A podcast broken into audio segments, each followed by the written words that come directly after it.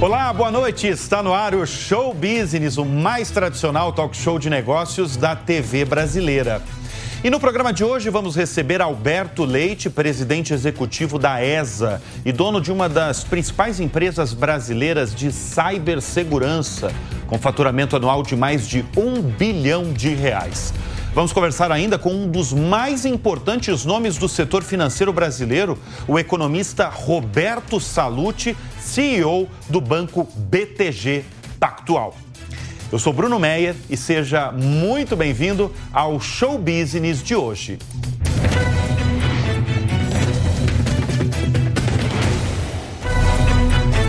Será que alguma instituição ou autoridade mundial está hoje protegida de ataques digitais?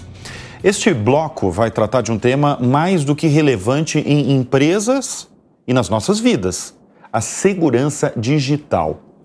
O maranhense Alberto Leite é presidente executivo da ESA e é dono de uma das principais companhias brasileiras de cibersegurança, com um faturamento de mais de 1 bilhão e 200 milhões de reais no ano passado. Seus negócios são variados neste, neste setor.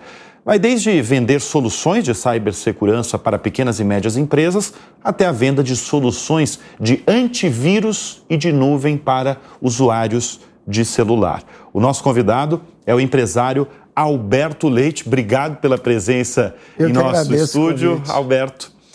Dá para afirmar que nenhuma instituição ou autoridade hoje está 100% segura? Sim, 100% segura é uma grandeza que a gente não consegue alcançar em cibersegurança. É, isto não quer dizer que está inseguro, não é exatamente uma coisa binária de seguro e inseguro, mas quer dizer que há instituições que mitigam bastante seus riscos e há outras que estão em nível de maturidade inferior ao desejável. Mas respondendo a tua pergunta, não. Não dá para afirmar. Desde o presidente afirmar. dos Estados Unidos ao principal banco do mundo, não, não qualquer dá. um pode sofrer um, um pode. ataque digital. Pode, pode. E, e, esse ataque são diversas formas, né? É, primeiro que o ataque cibernético ele não está restrito a um tipo de empresa, ou só para grandes empresas, ou para um setor. Pega de A a Z. É, dá um dado, em 2020, quando da explosão da Covid, houve uma digitalização muito rápida das coisas, de tudo, né? Isso. A digitalização da vida se acelerou muito. Seis anos em, um, seis meses, Isso. do ponto de vista de digitalização, né? As pessoas ficaram em casa precisavam do serviço. O Brasil teve 102 milhões de ataques cibernéticos registrados. Né? E grande parte dos ataques cibernéticos não são registrados. É, mas nós tivemos uma quantidade em 2020. Falando nisso, quais, quais, os ataques mais, é, mais comuns no Brasil? Nas empresas são ransomwares, ou seja, são sequestro de dados. Então, o objetivo principal visa destruir, interromper o que a empresa faz. Então, eu sequestro teu dado, você não pode emitir nota, você não pode faturar, você não pode entregar. Mas aí é fazer uma chantagem? Aí o objetivo é chantagear para a devolução. Do, do, Ou seja, eu, tô, eu, eu ataco uma empresa de varejo, pego os dados, que são nossos dados que estão lá, e ela pode fazer uma chantagem dizendo, ó, eu, eu devolvo, mas por X reais. É por é X reais, X dólares, X bitcoins, X qualquer coisa. É, isso, assim, várias empresas, o que eu estou falando aqui é público, tá? É, Banco Pan, Fleury, Lojas Rennes, Americanas, no setor público, Tribunal de Justiça de São Paulo, Detran de São Paulo, Governo Tocantins, TRF1, TRF2, até o próprio Supremo houve tentativas. O Ministério da Saúde, em plena pandemia, é, final de 2020, quando a emissão das primeiras carteirinhas de vacinação foi atacada e saiu do ar durante 30 dias. Então, isso não, não escolhe meio cor embora os objetivos sejam distintos. Nos negócios, normalmente é para interrupção e chantagem, posterior chantagem. No caso político, é ataque geopolítico, desestabilização de economias. E no caso de pessoas, muitas vezes de cunho reputacional. De reputação. reputacional. Ou seja, eu, eu pego um dado seu, do celular, para atingir você atingir moralmente. Moralmente, eticamente. E quando você fala isso, eu penso muito em política, né? Porque a gente vai ter, por exemplo, esse ano, eleições americanas, você vai ter as eleições municipais, né? No, no país todo. Isso acontece mais na política ou é, é, é generalizado? no Brasil tem um ambiente muito polemizado sobre a segurança da urna. Né? Você leva a cibersegurança para uma segurança da única, que é um tema que divide o Brasil daqueles que acham que tem problema na urna, daqueles que não acham. Nesse tema, qual que é a tua avaliação? As urnas brasileiras são seguras, elas não são um ambiente inseguro, até pela própria construção dela. Ela não é uma coisa conectável. As coisas que não são conectáveis têm mais, por definição, são mais difíceis de hackeamento. Então ela só se conecta no momento da, da, que zera ali no final do dia, da, da, horário da urna, ela zera, conecta numa rede autorizada, que normalmente são os TREs locais, TRE local consolida, manda para o TSE, o TSE contabiliza e, gera o, o, boletim de apuração. É, é, um período muito pouco que ela fica conectada. No sistema do próprio é, TSE também várias provas de hacker já foram feitas, tentativa de é, é, invasões simuladas, né? Chamam pessoas especializadas, tentam simular. E ela mostra grande vigor. Agora, há quem diga que esse processo pode ser melhorado, as urnas podiam ter alguma coisa impressa. Eu, normalmente, eu não gosto muito dessa, dessa, dessa é, essa abordagem, porque isso requer realmente especialistas muito próximos de urna eletrônica, não é bem minha praia. É, tudo que conheço são sistemas muito fortes, muito seguros. Como é que você se protege? Você que é um dos grandes especialistas no tema. Olha, assim, eu eu sempre digo assim que cibersegurança ele é meio que o antagônico do conforto da internet. Então toda a internet ela é voltada para ser fácil.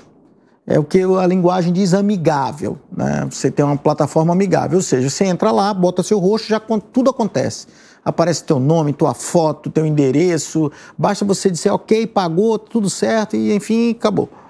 Sabe, a segurança não combina com isso.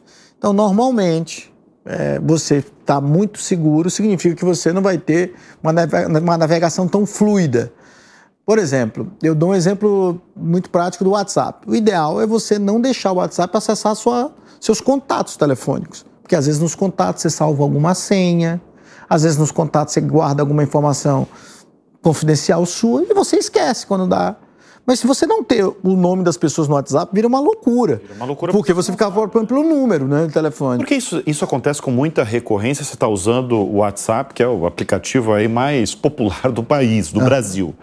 Mas você vai em outros aplicativos e eventualmente entra uma mensagem dizendo: você permite o acesso na sua localização, você permite o acesso nas suas fotos e vídeos. E aí, o que, que a gente faz? A gente, é, é melhor colocar não permitir para não, não ter uma chance aí de. Tudo, de um. Tudo depende um do que você está protegendo, né? É, se você é alguém. Não, mas a partir que... de acesso às suas fotos e vídeos dentro do celular, sei lá, tem 5 mil fotos e vídeos quem pegar aquilo ali, ele sabe mapear o que eu gosto, o que eu frequento, o que eu faço, mapeia a sua vida. Não é? mapeia a sua vida, até porque as fotos não tem só essa informação que está na foto. Tem os metadados, que diz a localização, o dia, profundidade, frequência que você foi nesse lugar. Os metadados falam mais sobre a foto do que a própria imagem. Não obstante, essas inteligências artificiais hoje estão comparando muito. Então, rapidamente, Sabe você com 16 anos, sabe você com 20 anos, porque acessou a foto e viu o comparativo e prevê você um pouco para frente. Então, mesmo ter uma foto recente, ela meio que prevê isso. Então, é, não é um ambiente simples, porque a navegação, imagina, você é, usa o, o, Google Fotos, por exemplo, é um grande aplicativo para fazer aquelas recordações. Isso. Todo mundo remonta o tempo. É, remonta Pega um monte de foto e o próprio Google Mas ele precisa faz. de acesso, ele próprio faz e faz com uma destreza incrível, né? Você se vê naquele momento, você se teletransporta para aquele instante do tempo. Mas ele precisa desse acesso. Gente, nós confiamos nele, nessa, né, que a, a, gente chama de infraestrutura crítica. Cloud é uma infraestrutura crítica. É, por exemplo, o arranjo que o mundo inteiro tem para defesas são territoriais. Então, você, quando montou lá a sua estrutura de defesa, Exército, Marinha, Aeronáutica, a primeira coisa que se pensou há 60 anos atrás, 100 anos atrás, quando se teve esse arranjo de defesa, foi proteger infraestruturas críticas. Energia, aeroporto, porto, estações de trem, telecomunicações, água. Hoje, uma nova infraestrutura crítica se aparece e precisa se pensar sobre ela, que é os teus dados. Nada mais é do que a tua vida na prática. Os teus dados representam exatamente o teu conjunto de comportamento e conjuntos de dados seus estão ali estruturados em forma de dados, né? Então, isso é preciso dar uma, o, o mundo precisa pensar sobre isso. O mundo precisa pensar. E o Brasil? Como é que está nesse cenário de proteção de dados? Olha, ele está bem, está mal, está super atrasado? Nós estamos atrás. É, e eu posso te dar alguns indicadores para isso. As empresas no Brasil estão, num, grande parte delas, 60% delas estão no nível de maturidade, as empresas abertas, né, que reportam, nível de maturidade inicial em cibersegurança. Aí existe mais ou menos. Então, se essas estão inicial, imagina quem não está listado. Imagina quem não está listado. Isso é o que é os dados que a gente consegue medir. É, medir. É, um, uns outros 30% estão no estágio, no segundo estágio, que é um estágio já mais avançado. O ideal é que o Brasil tivesse mais empresas no, no terceiro e no quarto estágio, que é o estratégico e o dinâmico, né? chamados de níveis estratégicos e dinâmicos. Um outro ponto que, onde você pode ver é sobre a legislação. Nós tivemos dois avanços recentes. O último na Lei Nacional de Proteção lugar, existe uma regulamentação de cibersegurança no Brasil? Não existe especificamente. Não existe. Não existe. Não existe. Tá. Existem algumas é, boas iniciativas, por exemplo, essa mais recente de, da, da Lei de Proteção de Dados, que foi um avanço, sem dúvida nenhuma foi um avanço, principalmente onde a gente estava, para a gente ficou, foi um avanço. Acho que aí é um, hoje o problema da Lei Geral de Proteção de Dados é muito mais a aplicabilidade. O Brasil tem a velha história de lei que pega e lei que não pega, né? Então estamos mais na aplicabilidade, na punição, na fiscalização do que efetivamente na qualidade da lei. Mas ela é uma condição suficiente? Não, ela não é uma condição suficiente. Ela é insuficiente para o problema que está acontecendo. Veja você, por exemplo, a Casa Branca, esse ano, em 2023, refez sua política nacional de cibersegurança. Uma das coisas que ela uma das coisas que ela falou, ó, baniu empresas chinesas, porque disse que isso representava uma espionagem para o país. A segunda coisa, ela foi lá e disse, ó, a SEC, que seria o CVM brasileiro, Sim. disse, olha, qualquer empresa listada tem que reportar problemas cibernéticos, impacto, quem teve é, conivência ou não teve conivência, a empresa foi é, totalmente diligente ou não foi diligente, impacto financeiro, social, exposição de dados. Quer dizer, ela tem que fazer isso. Tem que reportar. Tem que é uma garantia para os investidores Sim. e para quem compra ação, né? É uma garantia para todo mundo. No Brasil, por exemplo, esquece. Isso não tem. Isso não tem. Deveríamos, porque é um bom exemplo a ser seguido. Ah. É, acho que nós aqui estamos enfrentando também um problema que é global, que é como nós defendemos a nossa soberania digital. Onde estão nossos dados? é, onde de fato está o teu dado, onde de fato está o meu dado, e essa infraestrutura crítica está hospedada aonde? Em que Você país? tem essa resposta, Alberto? Eu diria que 80% do dado brasileiro não está aqui, fisicamente falando. Não está tá em data center brasileiro. Está em... Tem data centers em vários lugares do mundo. Tá. Significa necessariamente que isso é um problema? Não é necessariamente um problema, mas é potencialmente um problema. Você está fora da legislação. Nós temos aqui hoje, por exemplo, o caso da Eldorado que é uma disputa muito grande entre um dos maiores grupos conglomerados brasileiros e um grupo enorme asiático, sobre uma empresa de celulose enorme que é o Dourado. Basicamente, você tem, neste caso especificamente, um hackeamento. E o que aconteceu com esse hackeamento? Esse hackeamento veio de uns servidores europeus que invadiram os servidores da Eldorado. E da onde, quem é que contratou os servidores europeus? Chineses você perdeu o rastro completamente. E você tem uma disputa judicial bilionária que não tem solução. Simplesmente você tem um escudo de, de sites falsos que servem de um escudo para ficar longe da lei.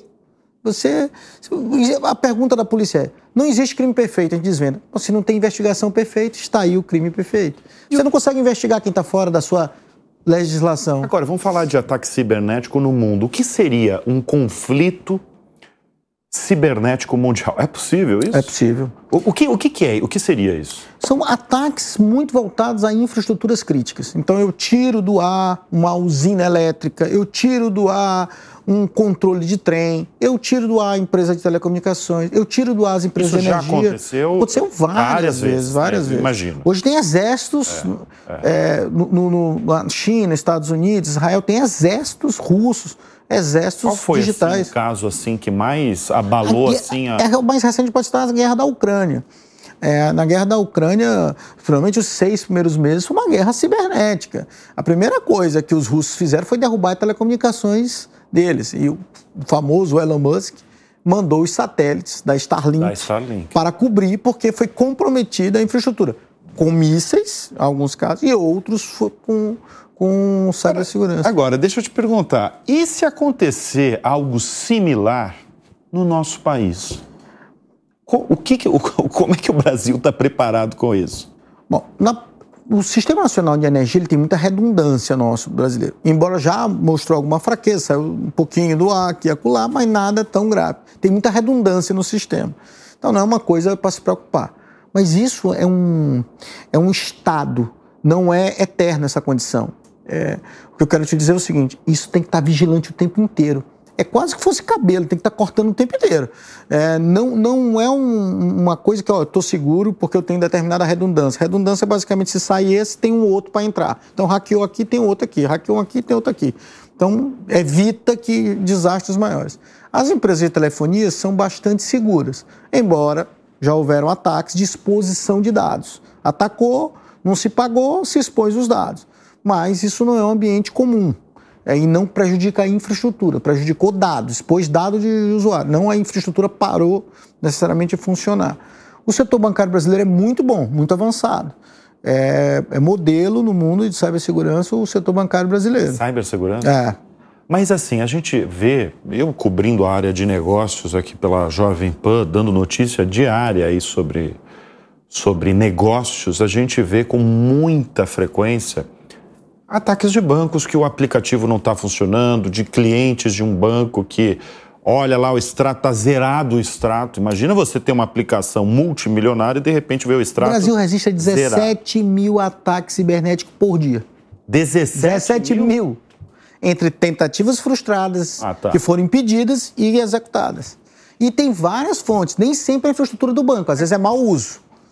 Tá, É. Daí é o cara que, o cliente que caiu numa fraude. É é uma isso? fraude. Eu estou aqui com cheio de câmera e digito minha senha, tem uma câmera pegando, por exemplo. Olhou minha senha, um exemplo. Ou alguém que manda um link. Ou um link, um QR Code. exatamente. Daí- não, mas daí é o- Aí é é, é- é- é o que é, né? A desatenção com a falta de educação de cibersegurança levam a Mas os bancos brasileiros, dos mais tradicionais, né? Aqueles cinco enfrentam bancões, muitos ataques. E os, os, os bancos digitais também, eles estão muito preparados e seguros no Brasil? Então, eles têm, cada um tem um nível de estágio, mas na, se a gente pudesse uma fotografia geral, estão bem preparados. São bancos bem preparados. E nós somos muito atacados. O Brasil, embora a legislação não seja boa para cibersegurança, etc, etc, mas o Brasil é um grande usuário. Nós somos o terceiro maior usuário de gastos online. Nós somos o quinto em WhatsApp. Então, nós somos um país que usa fortemente a internet, seja no campo social, seja no campo das aplicações. O Brasil usa muito. Os, os- os brasileiros são usuários assíduos da internet. E, portanto, isso leva a volume que leva a atenção de bandido. Os bandidos ficam atentos a esse movimento. Quanto mais. É é exatamente como o mundo fí- físico. Quanto mais atraente, mais atraente do ponto de vista de volume financeiro, mais atraente é para o bandido. Você sempre foi apaixonado aí por tecnologia, pelo assunto de segurança? Como é que surgiu isso? Porque é o seguinte, você veio, você nasceu no Maranhão. Maranhão. Você mora hoje onde? Em São, São Paulo? Paulo. Em São Paulo. Já foi diretor aí da Ambev, de outras empresas. Sim. Né? Como é que você foi parar e abrir um negócio envolvendo um tema aí tão presente na vida das empresas e das pessoas mesmo? É uma história muito, muito boa de cantar, muito, de muito orgulho. Eu sempre tive uma paixão por tecnologia. Quando muito jovem, 14, 13 anos, eu montei um jornalzinho. Quando começou ah, esse tema de informática, lá na minha cidade onde eu nasci, isso há 30 e poucos anos atrás, chamado Elo Informática. O objetivo do Elo Informática era encontrar pessoas na minha cidade de São Luís que gostassem de informática. Então, um jeito que eu inventei seria uma rede social hoje, né? Ó, quem gosta, Olha, eu escrevo você- sobre isso. Você tá É, precursor aí do Max Zuckerberg. Ah, eu acho que o pessoal do bar foi primeiro. Acho que a primeira rede social foi o bar. É, e, mas eu, e aí eu montei esse jornal e aí fui conhecendo algumas pessoas que eram apaixonadas por aquilo e a gente falava sobre informática. O negócio até depois ganhou, o jornalzinho ficou também Correio do Coração. A menina do Colégio A mandava para o Colégio B e assim por diante. Mas ele tinha um negócio que, a partir do. Quando você terminava, na época, estudante secundarista, é, hoje é o ensino médio, você terminava, você obrigatoriamente. A gente combinou que sairia, porque perdia um contato com o colégio. O negócio era o colégio na, na época. Então, minha paixão veio desde aí.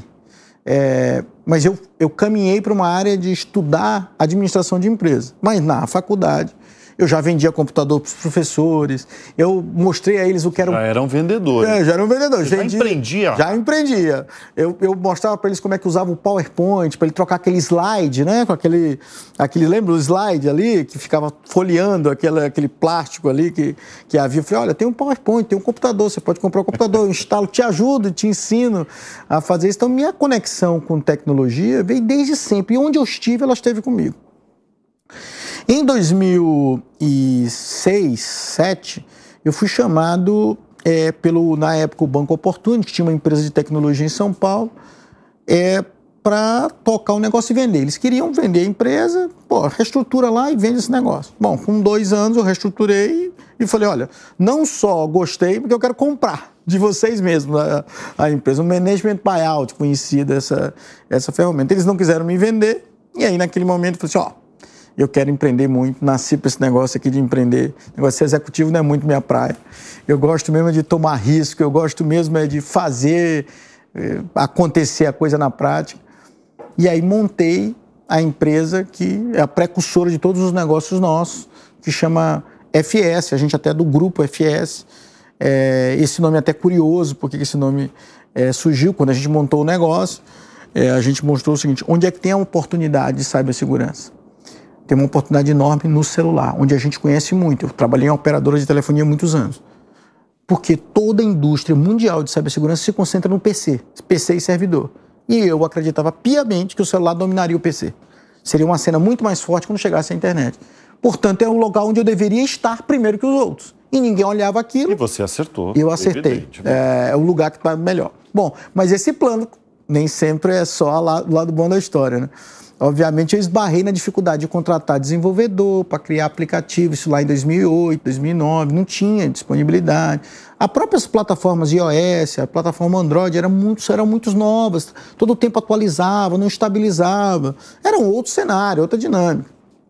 Bom, e aí a gente resolveu num período que assim, o mercado precisa também dar uma amadurecida, vamos ver se a gente consegue alguém que já fez parte desse caminho. E encontramos uma empresa finlandesa chamado F-Secure. Ah. F-Secure. Aí a gente virou representante da F-Secure no Brasil. E aí a gente, para facilitar a vida, vira FS. F-Secure, que é FS. No Brasil chama FS. E aí virou o grupo FS, que é originador do nosso negócio todo. E, assim e aí você, e são vários negócios que vocês têm, né? Temos mais ou menos oito negócios embaixo do grupo. Oito negócios. É, tá. oito negócios. Met... Dois terços deles dedicados à cibersegurança. Tá. Que aí mais ou menos é segmentação: grande empresa, média empresa, pequena empresa e consumidor. Quem que é a sua grande referência aí no, no mundo dos negócios? Ah, o Elon Musk. Elon Musk. Sem medo de errar. Mas isso é uma coisa, na verdade, que eu já imaginava. É, é. sem medo de errar. Porque talvez nosso espectador não saiba, mas evidentemente eu tenho que informar o nosso espectador.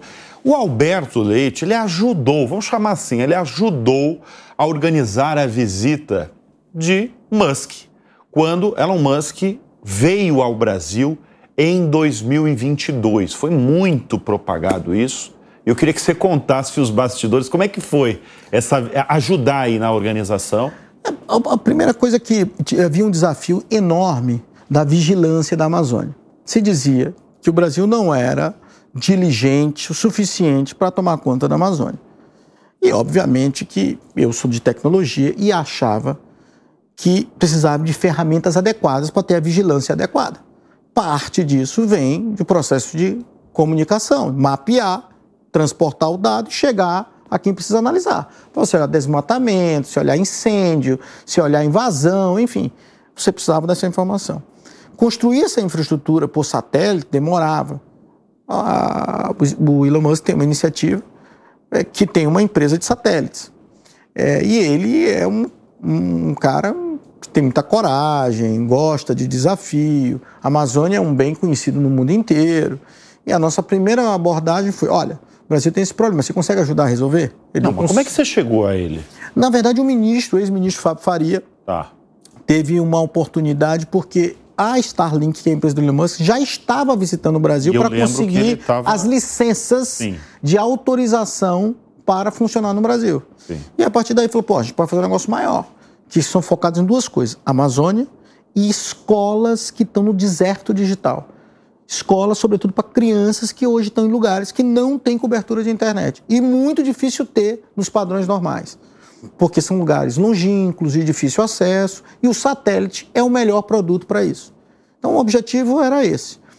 E aí, é, quando se tinha de um lado esse, esse objetivo é, de, cara, você topa ajudar a resolver o, o, esse problema no Brasil e eles se topam, aí ficou muito mais fácil, porque de um lado tinha quem queria contratar isso, do outro lado tinha quem queria fazer isso. Embora um desafio vem acontecendo, né? O deploy da, da Starlink, sobretudo no norte do Brasil, hoje é um fenômeno de venda. É, quem conhece, quem está aí no campo, sobretudo no norte, é, no extremo norte do Brasil, é, vê o quanto que a Starlink está mudando a realidade do campo, das escolas, a realidade é do, do ribeirinho. O agronegócio, eles fecharam uma parceria com, com uma fabricante de, de, de motores agrícolas, a, a, agrícola recentemente, que é para agilizar a conexão no campo. No campo. Né? Via satélite no campo, ou seja... E funciona é... muito bem. É. E a tendência é ficar melhor, porque quando o final do projeto da Starlink terão 45 mil satélites de órbita baixa, que darão uma cobertura satelital global. Mas e aí, você que teve aí o contato direto com o homem, e aí, ele é maluco, gênio, ele é bacana, ele é um cara ele tranquilo de falar? Tranquilo de falar, ele está no campo da genialidade, sem dúvida alguma é um, um sujeito super curioso, é um sujeito muito assertivo, tem muita opinião, não esconde suas opiniões, então não deixa nada na mesa. É, diria que ele reúne as qualidades de empreendedor, de inovador é, e um sujeito que toma muito risco, né? Você vê o que ele fez na vida, sempre ele foi o que nós chamamos de all-in, né? foi lá, botou tudo no tal projeto, deu certo, foi, botou tudo no outro. E é que as assim. pessoas falam muito por conta das declarações dele, né? Polêmicas. E as pessoas às vezes pegam isso e. É que ele fala para massa, né? Ele virou uma personalidade global. Global, tá. Né? Então tem as mais variadas opiniões sobre ele. Mas, evidentemente, Alberto Leite é um fã de Elon sou... Musk, é um cara Eu que acho que ele, ele contribui. No final das contas, para o mundo, assim, a figura contribui. Olha só, nesse bloco a gente falou muito, evidentemente, sobre o seu business, que é cibersegurança. Se você pudesse dar uma única dica para o nosso espectador brasileiro é, para se proteger digitalmente, qual seria essa dica? Olha, talvez a mais universal que eu possa dar, não use uma senha menor do que seis dígitos. Não use uma senha menor do que, que seis, seis dígitos? De hipótese nenhuma. Sob nenhuma hipótese. Porque é muito fácil, se você colocar uma, uma senha de quatro. Tem ferramenta já para quatro, tem muita ferramenta que desbloqueia. Então não é uma boa prática. Mas tem que olhar isso de forma mais genérica. Você me pegou aqui num bate-pronto eu não, não quis sim, fugir. Sim, sim. Agora, qual foi o ataque aí que, que mais te surpreendeu, o ataque digital? Olha, eu acho que o da Americanas foi muito severo. O das lojas americanas, lojas americanas foi muito, ar, muito né? severo. O do Fleury também pela repetição. Teve um primeiro e teve um segundo. É... Agora, a SEC americana, estava todo mundo na expectativa que a SEC semana passada anunciasse, enfim, homologasse os ETFs de Bitcoin. Os famosos ETFs. Estavam na especulação enorme. Um grupo de hack foi lá, hackeou a conta do Twitter, hoje X, da SEC anunciou, está aprovado. E o Bitcoin saltou 14% até dizer, oh, nós fomos hackeados, a informação está falsa. É, mas, então, para ver como isso impacta. Isso né? impacta. Isso você está falando do mercado financeiro americano, mas assim, se você pegar americanas aqui, o Fleury, você. É, e a exposição de dados é muito grande. Claro, essas empresas tomaram suas medidas e, enfim, contornaram a crise. Né? mas é, o nível de exposição de dados é, do, do, cidadão brasileiro é, não foi pequeno nos últimos quatro anos. De 2019 para cá, os dados expostos do brasileiro. Nós não prestamos esse serviço, mas tem alguns sites que você coloca seu e-mail, ele diz se seu e-mail já foi hackeado um dia ou não. A probabilidade é, de um, qualquer uma que está nos assistindo aqui botar seu e-mail lá e me dizer, olha, troque sua senha, sua senha está comprometida porque já foi hackeada um dia, não é pequeno, tá? Eu acho que diria aí de 7 a cada 10 vai, vai dizer, ó, seu e-mail já foi comprometido e é bom você trocar sua senha. Hoje eu acho que tem uma colaboração grande da, dos dois grandes sistemas operacionais de celular, estou falando do consumidor, né? não estou falando de universo de empresa. A colaboração muito importante. Essas empresas não querem esse problema de cibersegurança. E tem ajudado.